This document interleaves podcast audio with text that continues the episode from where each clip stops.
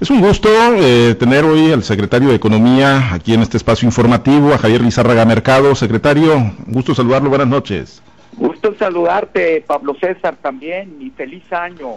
Los mejores deseos. Igualmente, secretario, los mejores deseos para usted, éxito en todos los proyectos en este 2021. Y vaya que si hay proyectos, secretario, aunque la pandemia ha golpeado duro a México, al mundo, a Sinaloa, no ha sido la excepción, pero pues hay proyectos en puerta, ¿no? Y algunos de ellos eh, los dibujaba ya el gobernador junto con el embajador de Estados Unidos el pasado lunes en esta visita histórica que tuvo Christopher Landau allá al puerto de Mazatlán, secretario. Y si quisiéramos conocer más a detalle, ¿no? ¿Qué, qué implicaría? ¿Qué se tiene que hacer para cristalizar esto que pues ya empezamos a visualizar como un gran corredor hacia Estados Unidos?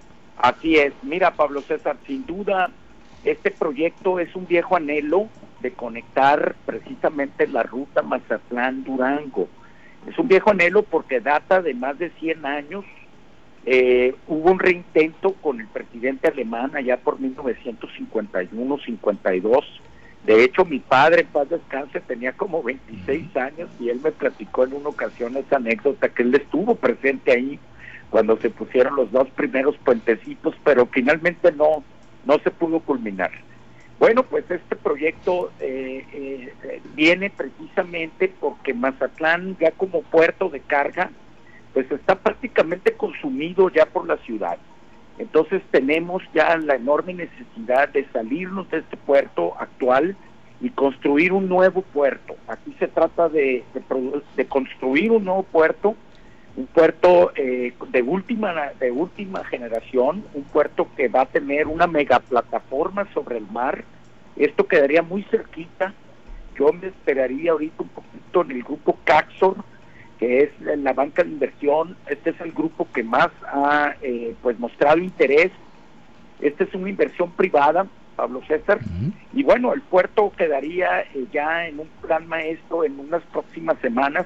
Ya estamos por recibir ya el plan maestro de ellos, de, Grupo Capsor, para ya dar exactamente la ubicación del, donde quedaría el nuevo puerto. Y en, Sin duda es un puerto de última generación. Eh, prepararía este nuevo puerto para manejar más de 4 millones de contenedores para darles eh, en una primera etapa y llegar hasta 8 millones de contenedores. ¿Qué significa esto? Pues mira, para darte una idea, Pablo César, en México, todo el país, no llegamos a 7 millones de teus o contenedores.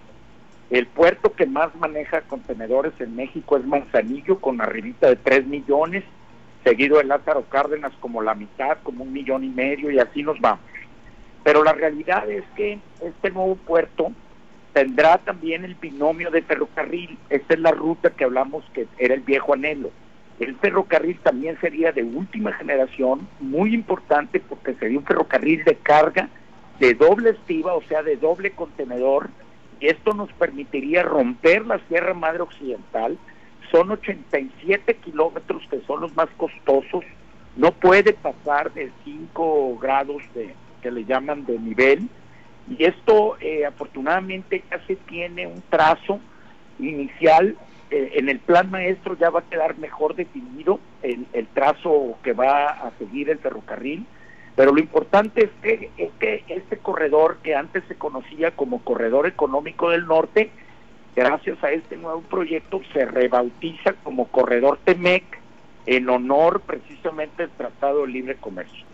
No hay duda que estos, este proyecto, este corredor, sería el corredor ahora sí del norte del país, importante porque conectaría el sur de Sinaloa, en este caso Mazatlán, con Durango, Durango con la comarca lagunera, Torreón, eh, Gómez Palacio, con Santillo, con Monterrey, que es nuestro emporio industrial, eh, pasaría por Laredo, conectaría a Dallas, Texas, conectaría Tulsa en Oklahoma, que es un centro intermodal muy importante en Estados Unidos y, localizado precisamente en el centro de la Unión Americana, llegaría a Chicago, que en Illinois, que la verdad Chicago es importantísimo y para nosotros también para la agroindustria, y es otro emporio industrial también muy importante, la bolsa de granos está en Chicago, y posteriormente esta ruta terminaría o culminaría en una ciudad que se llama Winnipeg, en Canadá, donde también Winnipeg es un intermodal muy eh, prácticamente en el centro de Canadá y de ahí salen bastantes ramales de ferrocarriles también de carga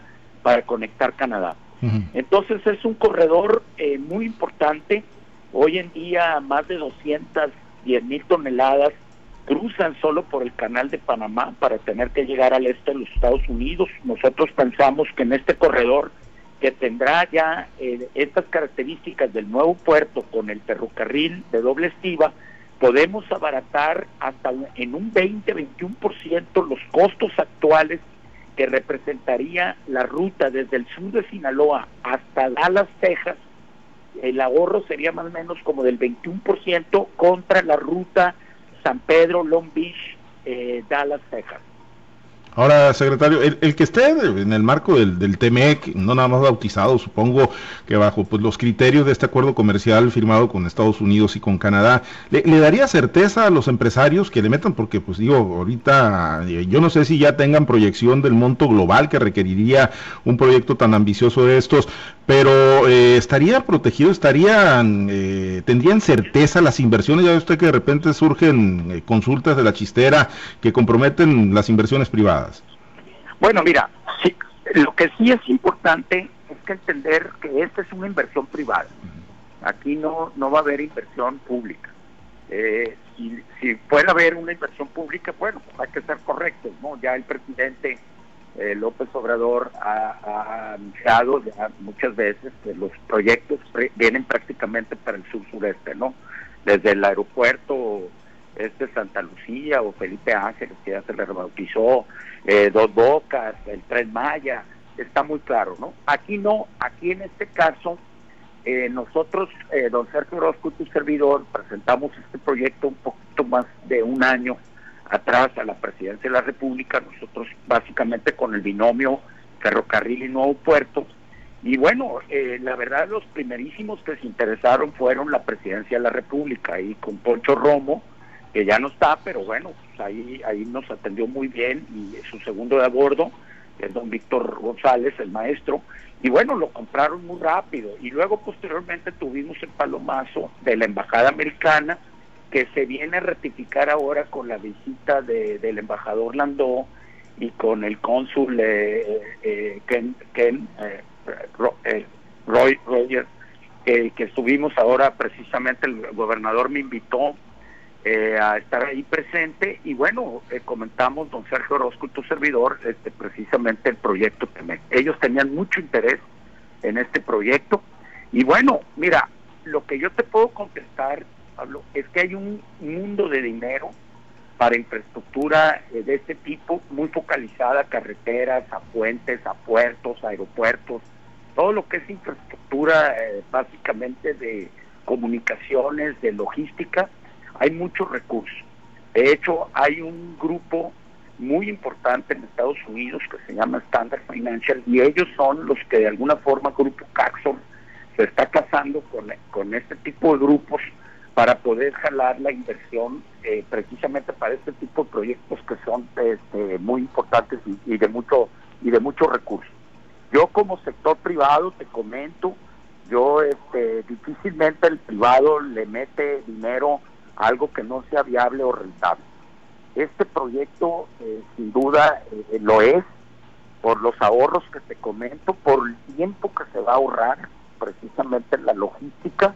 Y bueno, hay que ser correctos, en la pandemia quedaron eh, ya muy claros que las que la logística en el mundo, los suministros en el mundo tuvieron precisamente un desequilibrio sobre todo las rutas que vienen desde las más lejanas, como es el caso aquí de Oriente, productos que vienen eh, de China, del Oriente, Japón, Corea, que vienen precisamente al este de los Estados Unidos, sin duda viene un nuevo concepto ahora con lo de la pandemia, porque finalmente eh, sí hubo un retraso muy importante, claro, producto de la misma pandemia, pero hay un concepto ahorita que se está poniendo muy, es muy importante, muy fundamental entenderlo, que se llama el reshore, y el reshore no quiere decir más que tratar de acercar más la proveeduría a tus fábricas. Y obviamente México lleva una mano extraordinaria ahora con la firma del TEMEC. Secretario, esos, esos son, bueno, pues obviamente proyectos de, de, muy alto alcance y seguramente de largo plazo. Pero en lo inmediato, secretario, ahorita en Sinaloa, ¿cómo, cómo estamos arrancando el 2021 después de, pues obviamente un muy complicado 2020? ¿Cómo anda el pequeño empresario, el micro, el mediano empresario que pues le ha batallado, ¿no? Y que pudo sobrevivir quizá el cierre de año y que hoy le vuelve a batallar. ¿Cómo, cómo andamos, eh, secretario, en economía en Sinaloa? Con mucho gusto. Mira, ya salieron los datos nacionales en tema del empleo. Eh, eh, México cerró con menos 647 mil empleos reales perdidos, eh, acortados a diciembre ahora del 2020, ¿no? Del año este tan tremendo que, que cerramos. En el caso de Sinaloa, nosotros llevamos arribita de 6.700 empleos perdidos a noviembre. Entonces estamos esperando diciembre tradicionalmente diciembre siempre ha sido nuestro mejor mes porque es cuando se prácticamente se termina de contratar para la cosecha de invierno. Yo tengo confianza en que Sinaloa haya perdido real en diciembre entre los cuatro y los cinco mil empleos reales formales contra el año pasado. Entonces, este, realmente, pues la pérdida sí, sí es importante, es lamentable, pero es de ese tamaño, ¿no?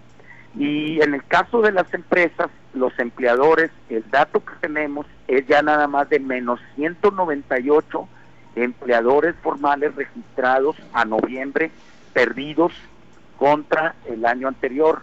Aquí hay que ser correctos. En el, mes más álgido de, de la pandemia llevábamos menos 380 empleadores perdidos. O sea, sí ha habido también empleadores, afortunadamente en nuestro caso, dentro de lo malo, que han reaperturado. Tenemos también el indicador eh, que nos eh, demuestra que Sinaloa pues vamos un poquito mejor, claro, caída al fin, que es el Producto Interno Bruto, donde en el primer semestre el, eh, llevamos un menos 8% de caída al PIB contra menos 9.9% el país. Pero estoy de acuerdo contigo, ahorita estamos, te puedo comentar que uno de los, pudimos ahorita generar un recurso de último, de última hora, sí que de último minuto del año, y estamos ahorita dispersándonos. Hemos estado viajando ya a varios municipios, ya estuvimos por ahí en Guasave, ya estuvimos en Guamuchil, estuvimos en El Fuerte, estuvimos en Los Mochis, eh, aquí pues ya hemos recorrido Escuinapa, Rosario, ahorita por ejemplo estoy aquí en Culiacán, acabamos de llevar un equipamiento ahí a una a una colonia aquí, una carretita de hot dogs, nuevecita, a una señora y a su mamá, una mamá soltera. Y bueno, tiene razón, las empresitas ahorita, y yo es algo que me ha sido muy grato, eh, Pablo César, la verdad dentro de lo más interesante es, llevamos ya más de 1.600 pasados apoyos en los cuatro años con más de 25 millones de pesos precisamente en este tipo de apoyos que son carretitas de jatos, carretitas de cocina económica, carretitas para con ollas, para tamales, eh, lo que son este equipamiento para estéticas, que es muy muy importante, los hornos, fíjate, hemos tenido mucho éxito con panaderas, eh, ellas y ellos, chiquitas que van empezando, tenemos muchos casos de éxito ya, empresas que, eh, por ejemplo, hay una en Mazatlán muy en particular que se llama Mrs. Pepper, que hace ya unos unos pastelitos de estilo japonés, tipo panko le llaman ellas, esos de los que se inflan, y ya están vendiendo, inclusive ahora en la pandemia los apoyamos con Mercado Libre y ya están vendiendo en forma digital inclusive.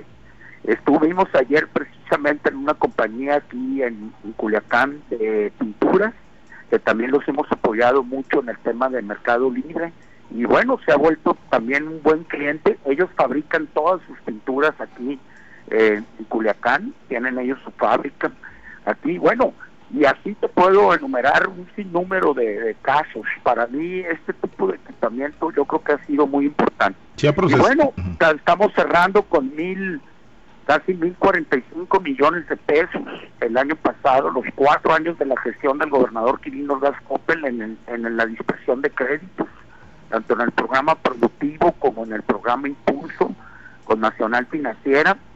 Eh, tenemos ya prácticamente cerrando ya los 7 mil beneficiados que hemos dispersado. Solo el año pasado fueron 235 millones de pesos en el impulso y cerca de 30 millones de pesos en el productivo, en los créditos chicos, que van desde los 5 mil hasta los 100 mil pesos. Seguimos manteniendo, nos sigue apoyando el gobernador. Eh, todavía en este año vamos a seguir manteniendo las tasas para los créditos chiquitos de los 5 a los 100 mil pesos, eh, perdón, de los 5 a los 25 mil pesos, tasas del 3% anual con periodo de gracia de 3 meses para capital e intereses y eh, un plazo de 12 hasta 24 meses según el caso.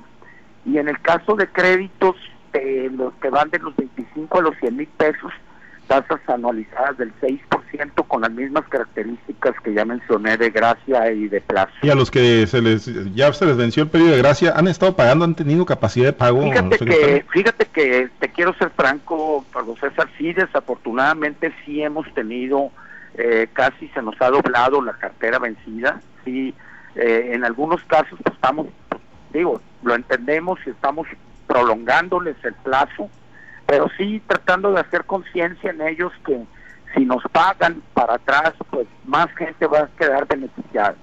Te comento, ahorita tenemos ya 5 millones de pesos adicionales a los 30 con los que prácticamente estamos arrancando ya este 2021 y tenemos la buena noticia que ya en un par de semanas tenemos ya en el programa Impulso 156 millones de pesos para prestar hasta los 5 millones de pesos. Bien, eh, y han, eh, migrado los, eh, o han incursionado, mejor dicho, secretario, los empresarios, los micro pequeños, a, la venta digital. Ahorita hablaba de plataformas como Mercado Libre y, algunas otras. Ustedes han diseñado incluso las propias plataformas para que tengan esa exposición digital y puedan establecer ese vínculo ante la pandemia. ¿Lo están aprovechando los empresarios? Sin duda, sin duda. Tenemos un programa desde que arrancó la pandemia hicimos un, eh, una plataforma que se llama Consume Sinaloa. Y bueno, ya tenemos ahorita, te puedo comentar, más de tres mil empresas, perdón, más de mil empresas con casi tres mil productos ofertando, en algunos casos son servicios eh, de, puras MIPIMES este, sinaloenses, este, Pablo César. Ha sido eh, verdaderamente muy importante para algunas de ellas, ya estamos visitando algunas empresas, como te comentaba, y la verdad que le han ido agarrando muy bien el hilo al convenio que tenemos con Mercado Libre. Ahí es donde yo siento que hemos tenido un poquito más de... Bueno, a ver, eh, parece que perdimos la comunicación con el secretario de Economía. A ver, lo tenemos. Bueno, vamos a ver si podemos ahí retomar la llamada con el secretario de Economía, Javier Lizárraga Mercado. Estábamos eh, pues platicando, ¿no? El panorama, obviamente, pues el gran proyecto en del que se viene hablando desde el pasado lunes con la visita del embajador Christopher Landau a nuestro estado, el gran corredor del TEMEC, y eh, pues ya en lo micro, en lo mediano, en lo pequeño, ¿no? Saber pues eh, cómo andamos, ¿no? Ya nos dibujaba un panorama que si bien ha habido créditos, algunos apoyos, pues es indudable que no hay, no hay capacidad de pago por parte de los empresarios o muchos empresarios, micros pequeños que están recibiendo créditos. Eh, secretario, retomamos la, la comunicación. Adelante. Nos... Así es, Pablo César, te comentaba pues que sí hay, sí hay ahorita en plataforma ya prácticamente mil empresas pasaditas de MIPIMES, con casi 3.000 productos ya ofertándose. Y, bueno, no hemos dejado de estar este, trabajando con, nuestras MIPIMES para que se sigan adhiriendo a estas plataformas.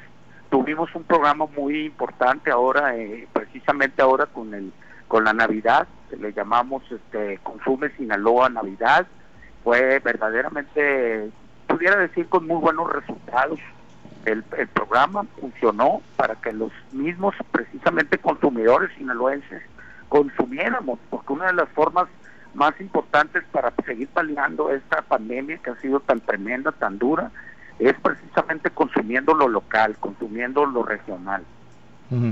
Secretario, eh, bueno, es en el panorama de, economía del estado de Sinaloa. Oiga, lo andan candidateando mucho, secretario. ¿Trae, trae alguna inquietud? Eh, leo analistas que lo proyectan y que lo contemplan y que mencionan que podría ser, podría ser candidato a la gubernatura. Otros lo, ubican por ahí en la alcaldía de Mazatlán. ¿Hay aspiraciones, secretario, de su parte? Bueno, mira, Pablo César, soy una persona de retos.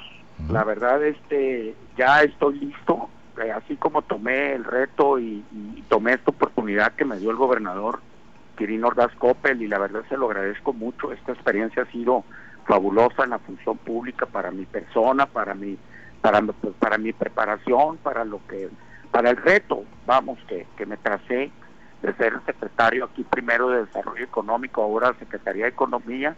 La verdad es que eh, estamos listos, ya no me descarto y estamos listos, esperaremos nada más los tiempos y las decisiones que se tomen. Y, listo para lo que venga, para lo, para la decisión que se tome, secretario. Por lo pronto seguimos trabajando en lo nuestro, aquí en la Secretaría de Economía. Oye, pero para la decisión que se tome, ¿o hay plan A, plan B, plan C, o hay alguna posición a la que está aspirando el secretario de Economía? No, no, la realidad yo no, yo no estoy, este, yo estoy listo, yo la, la posición que se decida, este, eh, la tomaré con mucho, con mucha responsabilidad y con mucho reto. Pues son retos importantes, secretario, ¿eh? una elección que se avisora muy, muy competida de aquí al 6 de junio. Sin duda, sin duda. Yo creo que es un, claro, sin, sin reconocer que, soy una persona pues, que nunca, nunca he competido electoralmente hablando, ¿verdad? Pero bueno, pues así hablaba de cuando entré al CODECIN y cuando entré desde la presidencia, Canacintra hace más de 22 años, ¿no? También fue una decisión importante y trascendente en mi vida, ¿no? Muy bien, pues pendiente, secretario, entonces en la ruta de las definiciones y obviamente pues lo, importante ahorita es seguir impulsando. definición. Efectivamente. Eso es, importante. Y por lo pronto, bueno, seguir trabajando, ¿no? El fortalecimiento del sector económico en Sinaloa. Gracias, secretario. Enfocados a lo nuestro. Gracias, le aprecio mucho que haya aceptado platicar con nosotros esta noche. No, encantadísimo, Pablo César, y que tengas un feliz año, ¿eh? Y la verdad mis mejores deseos para ti, los tuyos y para tus radioescuchas. Y lo más importante, síganse cuidando, aun cuando ya está la luz en el túnel, la esperanza de la vacuna, hay que seguirse cuidando. Efectivamente. Gracias, secretario. Es Javier Lizarraga Mercado, secretario de Economía del Gobierno del Estado de Sinaloa. Gracias, buenas noches. Pues ahí está, ¿no? También está siendo mencionado muy fuerte el secretario de Economía, Javier Lizarraga Mercado, y son varios en el gabinete del gobernador Quirino Ordaz, y son varios.